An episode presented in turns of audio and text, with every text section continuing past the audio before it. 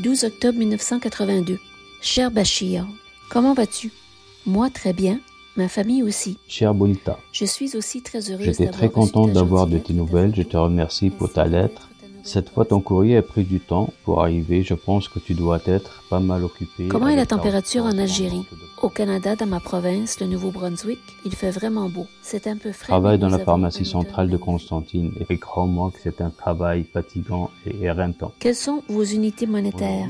Je t'envoie aujourd'hui un dollar. J'espère que tu l'aimeras. Qui m'oblige à faire ce travail, c'est que la vie devient de plus en plus difficile. Mes distractions sont la musique. J'ai adoré la cassette que tu m'as envoyée, française. ainsi que le t-shirt. Je pense bien que c'est tout pour cette deuxième lettre. J'aimerais bien avoir un billet d'argent de ton pays en échange. Bon, je crois que c'est suffisant pour aujourd'hui. Mes salutations à toi et ta famille. Je vous embrasse très fort. Amicalement, Bonita.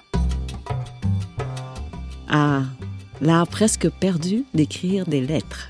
Ce ne sont pas des lettres d'amour à l'ancienne, non, ce sont d'anciennes lettres d'un autre genre, écrites par deux jeunes, séparés par un océan, qui ne pensaient pas un jour se rencontrer en personne. Et pourtant, Je voulais venir depuis euh, une trentaine d'années, mais l'occasion ne s'est pas présentée. Et là, dans les années 80, je correspondais avec une Canadienne. nos vies prennent des tournants inattendus. Elle a réuni deux anciens correspondants, Mohamed El Bachir Adjami et Bonita Roussel, des décennies après qu'ils aient commencé à s'écrire. C'était euh, de l'amour qui m'a amené ici. Et dans l'histoire d'amour de Stéphane Giguère et João Batista Silva Jr., qui est né au Brésil, la distance a joué un rôle différent. Parce que la longue distance, c'est la confiance. C'est pas juste la confiance à ce que tu vas faire, mais c'est à ce que tu veux aussi. Et c'est un investissement personnel, psychologique, pour qu'on soit ensemble après un- une période de temps. L'amour et l'immigration, une histoire vieille comme le monde. Certains couples trouvent l'amour dans un nouveau pays de façon inattendue. Certaines personnes doivent franchir des milliers de kilomètres ou attendre de nombreuses années pour se retrouver. Les histoires des immigrants sont les histoires du Canada. D'innombrables voyages vous présentent ces histoires.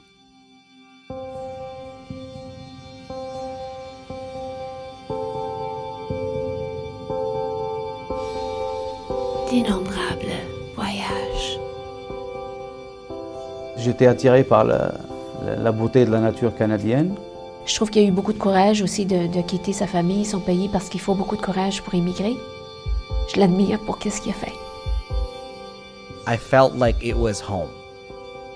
Quand je suis arrivé, tout le monde était là pour m'accueillir. C'était spécial. C'était vraiment spécial.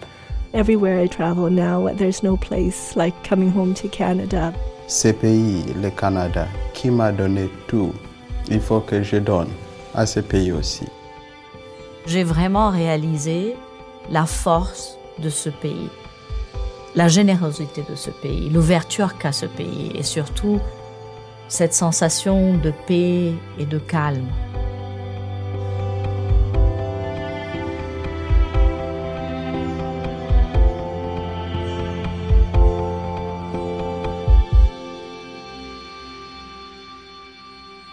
Bienvenue à notre deuxième épisode d'Innombrables voyages, un balado du Musée canadien de l'immigration du Quai 21. Un balado qui lie les Canadiens à des histoires d'immigration, d'hier à aujourd'hui et d'un océan à l'autre. Je m'appelle Kim Tui et aujourd'hui, Philippe Moskowitz, le producteur d'Innombrables voyages, s'ajoute à moi à Halifax. Bonjour Philippe. Salut Kim. Alors aujourd'hui, nous allons parler d'histoire sur le thème de l'amour et de la famille. C'est exact. Nous allons rencontrer deux couples très différents. On a l'histoire de Stéphane Giguère et de Joao Batista Silva Jr., qui est vraiment digne d'un roman d'amour. Et puis il y a Bachir Adjami et Bonita Roussel. Euh, eux autres, ils correspondaient lorsqu'ils étaient adolescents. Ils se sont finalement rencontrés des années après avoir cessé de s'écrire. Et comme on dit, le reste appartient à l'histoire. Euh, J'ai choisi de partager ces histoires-ci pour quelques raisons. Elles sont d'un côté des vraies histoires d'amour, mais en même temps, elles reflètent des expériences d'immigration différentes. On entend beaucoup d'histoires sur la complexité du processus de l'immigration. Et il a fallu beaucoup de travail pour que Bachir et Bonita puissent enfin être réunis.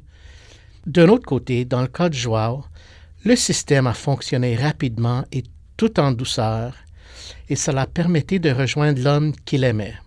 On commence avec Bachir et Bonita, qui se connaissaient pendant longtemps avant de se rencontrer. Ça n'a pas été euh, Bachir m'a pas demandé en mariage ou moi je l'ai pas demandé en mariage. Ou, ça a été de façon très automatique. Quand on s'est rencontrés, euh, on, on, avait tout de suite décidé, je pense qu'à l'intérieur de nous, c'était déjà euh, prévu qu'on allait être ensemble un jour.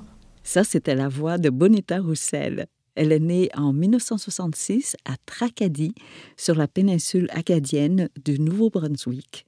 Quand elle était jeune, elle avait un ami par correspondance. Avais-tu des amis par correspondance euh, dans ta jeunesse, Kim? Oui, j'ai un correspondant allemand euh, avec qui euh, j'ai entretenu pendant une trentaine d'années. Wow! OK, c'est impressionnant. oui. Moi, moi, je sais que moi, j'en avais aussi. Comme tu sais, il y avait des organisations qui, qui servait à relier les jeunes partout dans le monde. C'était pour encourager la, compréhension interculturelle et moi aussi j'avais quelques amis par correspondance, mais le seul duquel je me souviens c'était un gars en Roumanie et euh, nous aimions tous de la musique. Il m'avait envoyé euh, un album, un disque vinyle d'un groupe local. Un disque vinyle par courrier? Et c'est arrivé intact? Oui, je, je l'ai encore. Donc, Bachir et Bonita aussi, ils ont fait leur rencontre par, euh, par courrier. Il y avait une organisation finlandaise qui s'appelait IYS ou International Youth Service. Euh, elle reliait les gens de partout dans le monde et Bachir était en Algérie, Bonita au Canada. Ils ont commencé à s'écrire et ça devait être en 1980 environ. C'est Bachir qui s'est lancé en premier. Ah ben, à cette époque-là, j'étais en, disons, cycle moyen. Et là, il y avait le prof de français qui nous a proposé de, c'est-à-dire de faire des correspondances outre euh, le pays pour la performance de, la langue, c'est-à-dire pour avoir plus de facilité à parler, euh, tout ça. C'était la prof de français qui nous a amené ça. Elle a donné un, imprimé à tous les, élèves de la classe. Et là, on avait un choix pour les pays. Et j'ai choisi je sais pas, j'étais attiré par disons, par la, beauté de la nature canadienne. Alors j'ai mis le, Canada en premier. J'avais deux correspondants allemands, également de l'organisation International Youth Service, et euh, eux aussi, ils ont fait le même commentaire pour la beauté du Canada. Mais Bachir, il dit que l'Algérie est couverte de déserts aux trois quarts et il avait entendu parler des, des grands espaces verts au Canada. Alors Bonita lui a répondu, c'est ça? Oui, et Bachir se souvient que ce n'était pas immédiat, mais qu'il avait éventuellement reçu une lettre. Je ne sais pas si à cette époque-là, c'était deux ou trois mois plus tard, j'avais une lettre qui venait du Canada. J'étais dans un état second, là, je ne m'attendais pas à ça. Voilà, la lettre disait que je m'appelle Lantel, elle racontait tout, sa vie, sa, famille, tout ça, comme première lettre. J'ai répondu à ça. Et là, euh, disons, chaque mois, j'attendais une lettre d'elle qui me faisait toujours euh, ravir. Parce que ça prenait du temps. Le temps d'envoyer, ça prend 15 jours. Le temps d'arriver chez elle, c'était 15 jours. Donc ça fait un mois à peu près pour envoyer et avoir une lettre d'elle.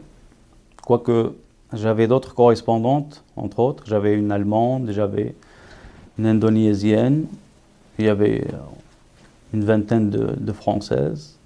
Mais ça a été, je ne sais pas si c'est parce que ça a été la première, que ça a été la préférée. Ah, elle était sa préférée dès le départ. Hein? Oui, et le, plus drôle, c'est que Bonita, elle, ressentait la même chose. Oui, mais comme Bachir vous l'a mentionné, euh, on s'est rencontrés, notre première lettre, on avait 14 ans, quand on s'est échangé notre, euh, notre première lettre. Puis, je sais pas pourquoi, mais c'est comme si, euh, parce que moi j'avais plusieurs correspondants aussi d'un petit peu partout à travers le monde, mais c'est comme s'il y avait quelque chose de spécial entre nous dès le départ. Parce qu'à chaque fois que j'envoyais une lettre, j'attendais euh, avec anticipation sa réponse. Parce que Bachir, contrairement à, à, mes autres correspondants, il écrivait des longues lettres. On pouvait s'écrire 6, 7, 8 pages, recto verso, Fait que c'était toujours un vrai, euh, un vrai plaisir quand, quand j'allais à la boîte aux lettres, puis que je, je recevais ces lettres. Pour moi, tout s'arrêtait. J'ouvrais la lettre et là, je la, je la dévorais. Donc, ça a commencé comme ça. On s'est écrit euh, pendant de nombreuses années. Puis, on a, on a pu, par la correspondance, euh, apprendre à se connaître parce que quand on a 14 ans et qu'on écrit à quelqu'un du même âge, souvent ça va devenir non seulement notre ami, mais aussi notre confident. On va lui raconter euh, des choses peut-être qu'on ne raconterait pas à, à d'autres personnes euh, de notre entourage. Fait qu'on a vraiment partagé beaucoup de choses euh, à partir de notre adolescence. Alors, ils avaient vraiment une intimité malgré la distance. Les messages instantanés, ils sont extraordinaires et, et bien sûr, ils peuvent être aussi intimes, mais c'est une intimité différente que celle de la lettre. Euh, Peut-être c'est parce qu'écrire une lettre, c'est plus lent, c'est plus intentionnel. Et puis, il y a aussi un sentiment d'anticipation, tu sais, d'attendre la lettre. Oui, exactement. J'adore imaginer ces deux jeunes, Bachir et Bonita, qui, qui reçoivent leur courrier, qui ressentent une étincelle de plaisir quand ils voient la lettre de l'autre. Ils ne faisaient pas que s'écrire, bien sûr, ils s'envoyaient aussi des photos. Oui, mais les amis par correspondance, ça finit quand même par s'abandonner. Hein? Et, mais Bachir et Bonita sont-ils restés en contact longtemps? Oui, ils se sont écrits pendant environ 15 ans, euh, jusqu'au milieu des années 1990. Et puis, un jour, La dernière fois que je lui avais envoyé une lettre, ça disait que cette, et cette adresse n'existe plus. Parce qu'apparemment, ils ont changé de. Ils habitaient la même euh, maison, mais ils ont changé d'adresse. Donc, la lettre que j'avais en- envoyée, on me l'a renvoyée en disant que cette adre- adresse n'existait plus. Donc, moi, au début, j'avais perdu espoir. Je me suis dit, ça y est, euh, je l'ai perdu. Comment son adresse a-t-elle changé si elle n'avait pas déménagé? Ben, Bonita habitait dans une région rurale et les adresses venaient de changer de numéro de case postale vers des adresses civiques. La même chose est arrivée chez moi il y a plusieurs années. Et elle dit que d'ailleurs elle était surprise de ne pas avoir reçu la lettre puisqu'elle en a reçu d'autres qui avaient été envoyées à l'ancienne adresse. Et de toute façon, elle habitait dans un petit village, alors les gens de la poste connaissaient les noms des gens et souvent livraient les lettres, même si l'adresse était mauvaise. Ah, ça, c'est un des avantages de la vie dans les petites villes. Oui, moi, moi j'ai des voisins qui ont reçu une lettre euh, qui leur été adressée sans nom de famille, avec la description La maison jaune qui était autrefois bleue. C'est génial. Euh, Bonita a déménagé à Terre-Neuve pendant un certain temps. Elle travaillait en développement économique euh, pour des communautés francophones minoritaires. Elle se demandait ce qui était arrivé à Bachir. Et euh, tu t'en souviens peut-être que l'Algérie était plongée pendant les années 90 dans une guerre civile. Oui, c'est vraiment une terrible guerre. Oui. Mhm. Puis à ce temps-là, Bachir, il avait deux emplois. Il était infirmier à l'hôpital et il travaillait aussi comme technicien en pharmacie dans sa ville de Constantine. Il raconte qu'il allait travailler le matin sans savoir s'il allait rentrer à la maison le soir. Et il se souvient qu'il avait vu des gens qui avaient été abattus par balle le soir d'avant, près de l'hôpital. Ouf, c'est vraiment difficile. Et il dit qu'il avait très peu de courriers qui entraient ou qui sortaient en ce temps-là. Et en plus, ce qui entrait était censuré. Alors, Bachir, il n'avait pas plus grand espoir de recevoir un jour des nouvelles de Bonita. Mais alors, comment est-ce qu'ils se sont retrouvés? Mais en bref, par l'Internet. Ah, bien sûr. Moi, je l'ai trouvé sur Facebook. J'ai cherché auparavant sur pas mal de sites. Et là, j'en vois euh, Mademoiselle Intel.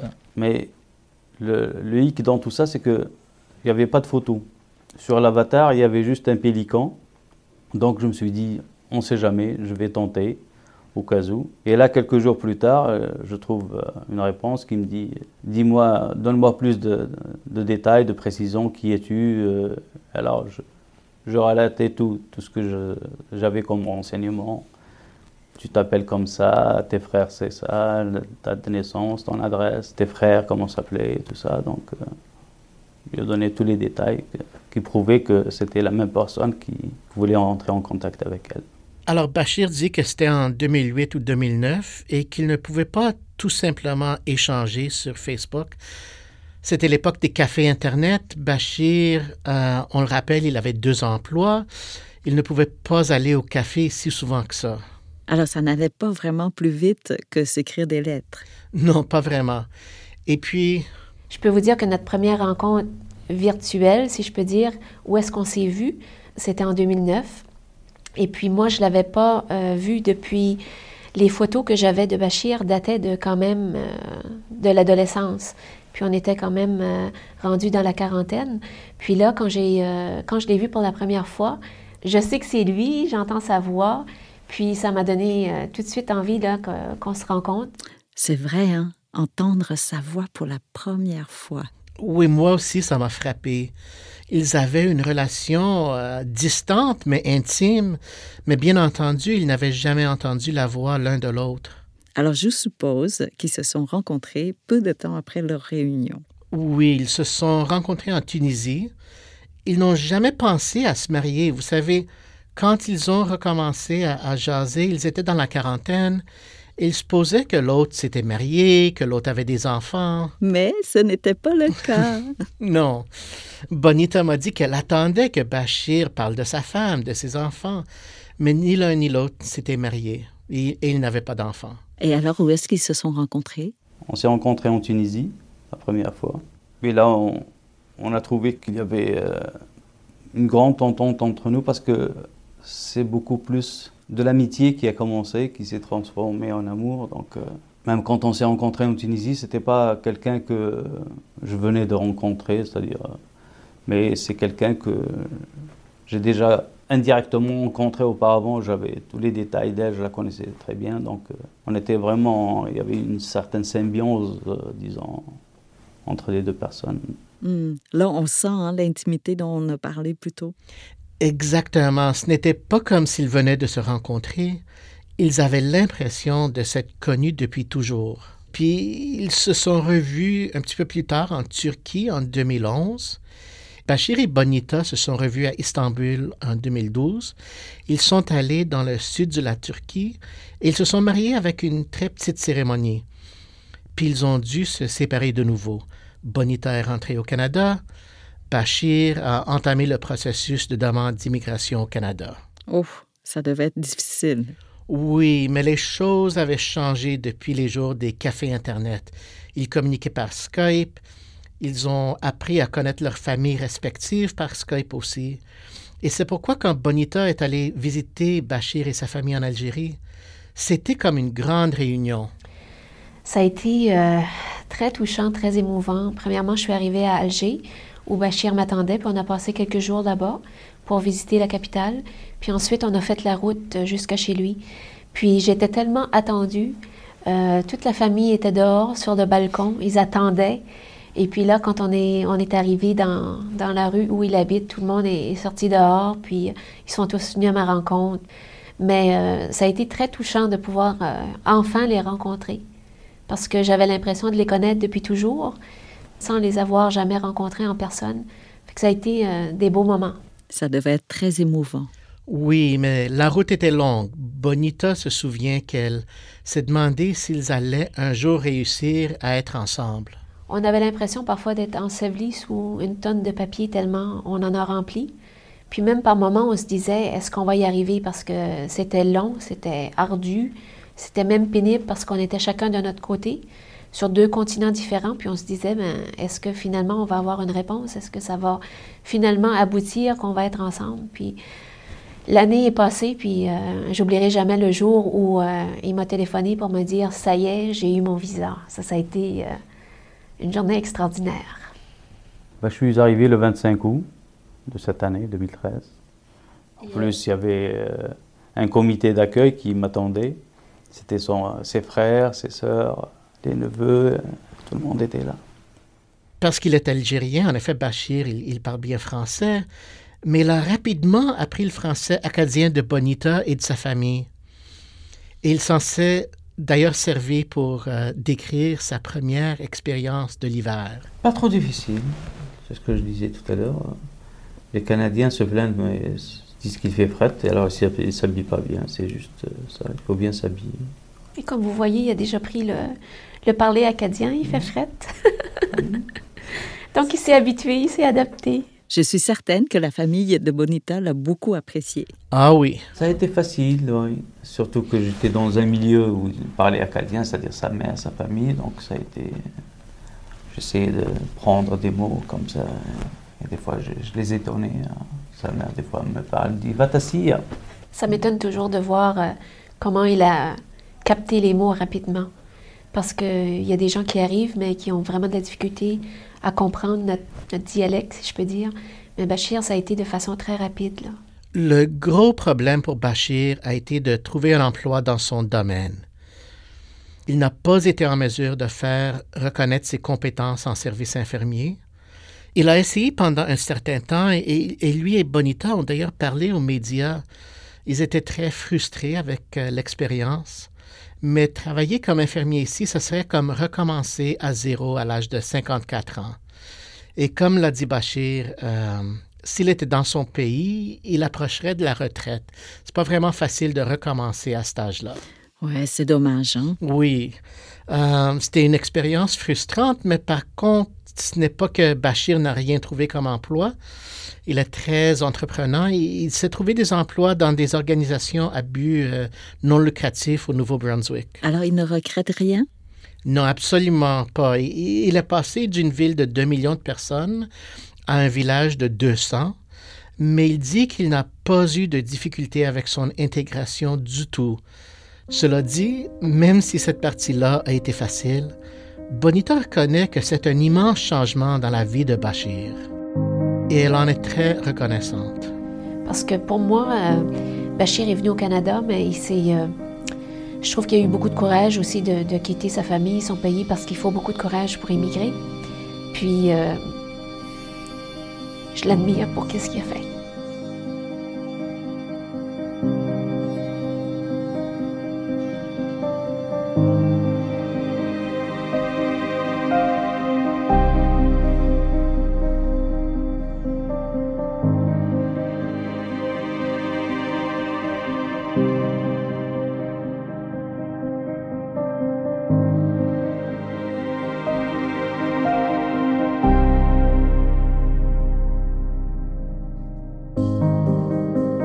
Passons maintenant à l'histoire de Stéphane et Joao. Tu sais, j'ai un lien avec eux par l'intermédiaire de Stéphane. Oui, j'ai adoré l'histoire de ta rencontre avec Stéphane. C'est Joao qui me l'a raconté. Oui, Stéphane est un agent de bord. Alors, bonjour, euh, mon nom est Stéphane Giguère, j'habite euh, à Montréal et euh, je suis originaire de La Beauce, tout près de Québec. Et euh, ça fait 22 ans que je travaille pour euh, Air Canada en tant qu'agent de bord, 15 ans à Toronto et euh, 7 ans à Montréal. Il t'a reconnu lors d'un vol? Oui, c'est ça. Plus d'une fois, j'ai pris quelques vols vers l'Europe, à bord desquels il travaillait. Et ce que j'ai compris, c'est qu'il t'a demandé un autographe. Alors, euh, voici comment Joao se souvient des événements. Puis à l'époque, quand je commençais la langue française, euh, mon professe- euh, ma professeur m'a donné un livre de Kim pour apprendre la langue. Puis mon chum, il a dit, ah, est-ce que tu peux euh, juste donner, je pense qu'elle a donné un petit autographe dans un napkin. Puis je suis tombée sur Stéphane à la clinique dentaire de mon frère. Le monde est tellement petit, mais je n'ai jamais rencontré Jao encore. Eh bien, laisse-moi te parler un petit peu de lui. Il a 29 ans et il est originaire de la ville brésilienne de São José dos Campos.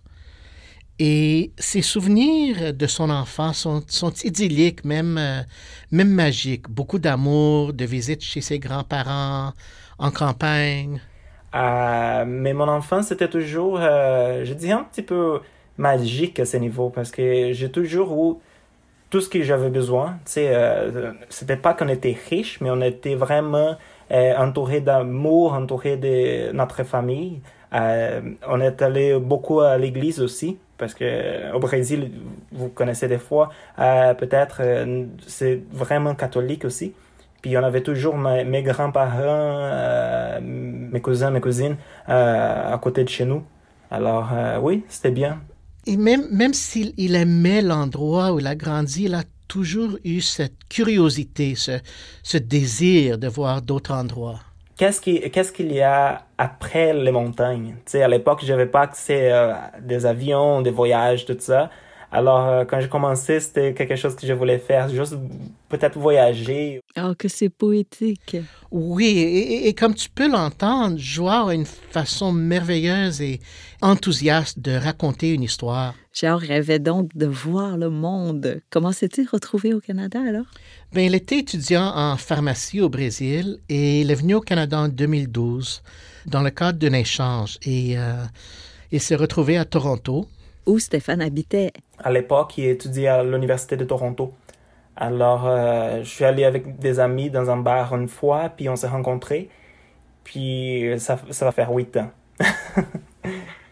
puis euh, il était là avec son beau sourire, avec son énergie qu'il a encore aujourd'hui. Puis, euh, je sais pas, c'était la personne au complet, c'était lui, c'était ce, sa façon de voir la vie, c'était la même façon comme je vois la vie aussi, tu sais, l'amour aux, gens, sa gentillesse. Euh, je sais pas, c'était une connexion qui, quand on rencontre notre histoire, les gens disent des fois, it should be that way. tu sais, t'es faite pour ça. C'est une personne qui me comble et transborde mon, mon énergie. Donc, euh, le coup de foudre entre les deux? Oui, Joao dit que oui, absolument. Il y a eu quelques obstacles. Joao était au Canada de façon temporaire.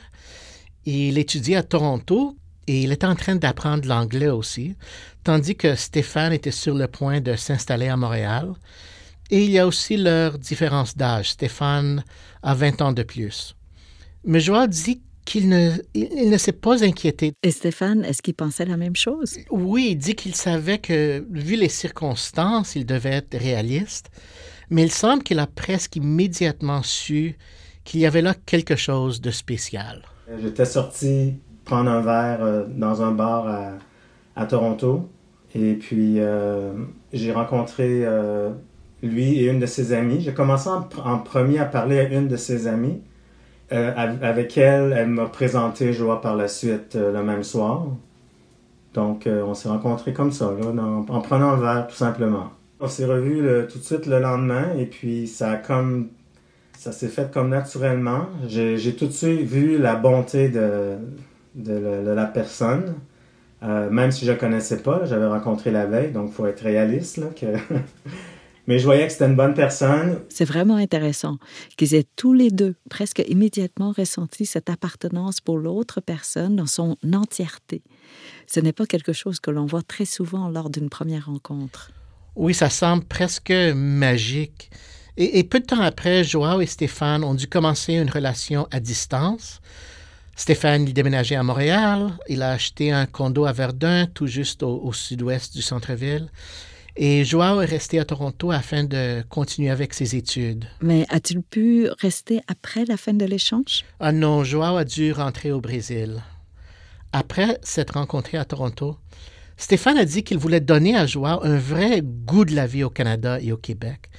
Il a donc entrepris de, partager la culture avec lui. Il m'a expliqué qu'il venait tout juste d'arriver euh, à Toronto, euh, que ça faisait comme deux, trois mois qu'il était arrivé. Donc euh, là, il apprenait l'anglais. Son anglais était très bon quand même, mais il apprenait. Et puis, on a commencé à se fréquenter comme ça. Et là, je me suis dit, bon, mais écoute, lui, il arrive, euh, c'est tout nouveau, le Canada, tout ça. Fait je me suis dit, je vais lui montrer la culture euh, canadienne et québécoise. Fait que c'est comme ça qu'on a commencé à, se fréquenter, puis à faire des choses euh, comme à voyager, aller, aller à Vancouver. Je emmené dans ma famille aussi, en Beauce comme à la cabane à sucre. Il n'y avait jamais vu ça au Brésil. Euh, ça n'existe pas. Ah, je suis capable de l'imaginer. Tu as mentionné la famille de Stéphane. Est-ce que euh, les membres de la famille ont bien accueilli Charles? Ah oui, ils ont tous les deux dit qu'ils se sont tout de suite sentis complètement acceptés par la famille de l'autre. Et non seulement par la famille immédiate, mais aussi par la famille élargie, les tantes, les oncles, les cousins, les cousines. La famille de Stéphane est originaire de, de la Beauce. Il a grandi dans une ferme laitière et il est le seul membre de sa famille à avoir quitté la campagne pour aller vivre dans une grande ville. Il a décrit les valeurs avec lesquelles il a grandi. C'est beaucoup l'entraide, euh, la, que la famille est très importante, évidemment. euh, s'entraider, de, de l'honnêteté, et puis d'être euh, là, puis d'être de bonne humeur. Et, et Joao dit que les deux familles sont comme une image miroir l'une de l'autre. Euh, ma famille l'adore, comme moi. C'est intéressant que sa famille, euh, elle vient de la Beauce, euh, Saint-Joseph-de-Beauce. Puis sa famille ressemble beaucoup à la mienne, mais à la version française, à la version québécoise. Euh, ses parents, ses, frères, sa sœur, l'énergie, l'amour qu'ils partagent entre eux, c'est beaucoup pareil à ce que j'ai chez nous au Brésil. C'est pour ça que je pense que c'est aussi une autre chose qui nous a liés beaucoup, euh, parce que je me sentais pas trop loin de chez nous. C'est juste que c'était un chez nous à Québec. Ah, c'est merveilleux. Ils ont donc eu une relation à distance pendant un petit temps. Puis Gérard a fait une demande pour immigrer au Canada, c'est ça? Euh, C'est ça. Il avait terminé ses études, il travaillait comme pharmacien au Brésil. Et Stéphane et Joao, il me semble comme des, gens qui sont incroyablement organisés. Joao en particulier. Il a un grand souci du détail et je suppose que c'est une compétence importante pour un pharmacien. Il dit qu'il savait que le système d'immigration peut être complexe à naviguer pour certains, mais lui et Stéphane ont méthodiquement rassemblé tout dont ils avaient besoin pour que Stéphane puisse parrainer son immigration. Il fallait qu'ils aient des photos, des témoignages des personnes qu'ils connaissaient. Euh, il fallait qu'ils attestent que leur relation était authentique. Le vrai amour est facile à prouver, peut-être.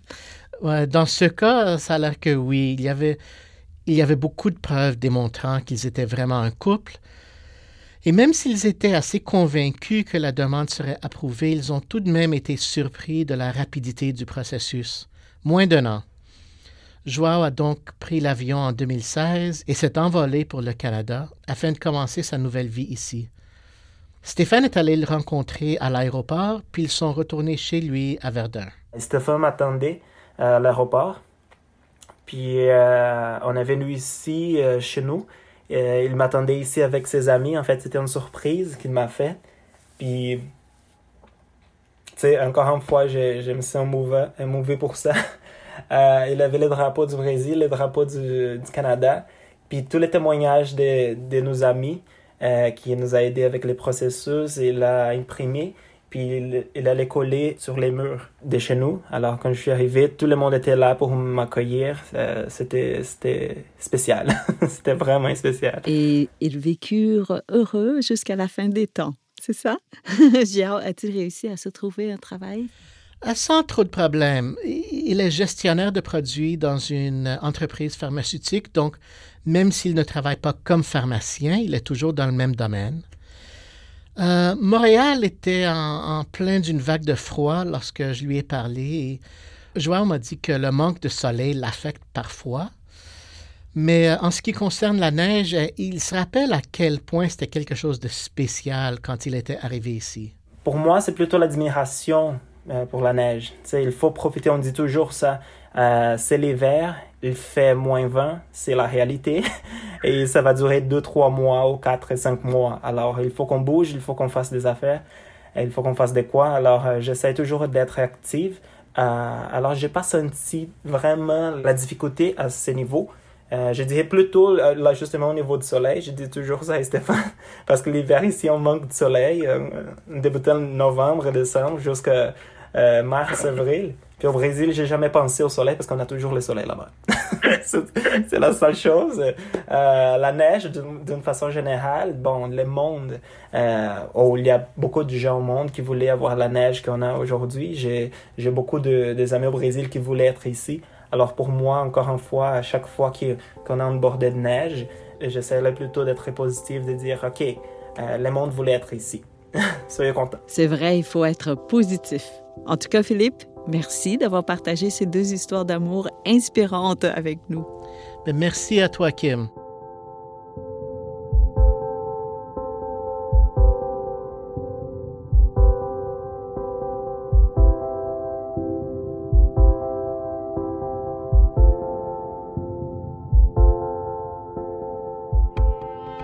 Merci d'avoir écouté d'innombrables voyages produits par le Musée canadien de l'immigration du Quai 21. vous pouvez vous abonner à d'innombrables voyages sur Apple Podcasts ou Google Podcasts ou en visitant balado.k21.ca. Conception sonore par Paolo Pietro Paolo et Natacha Assis. Un grand merci à nos invités d'aujourd'hui et à tout le personnel du musée qui a fouillé dans les archives afin de dénicher des histoires et contribuer à la réalisation de cet épisode. Pour obtenir plus d'informations au sujet du musée, visitez k21.ca ou encore nos comptes Twitter, Facebook ou Instagram.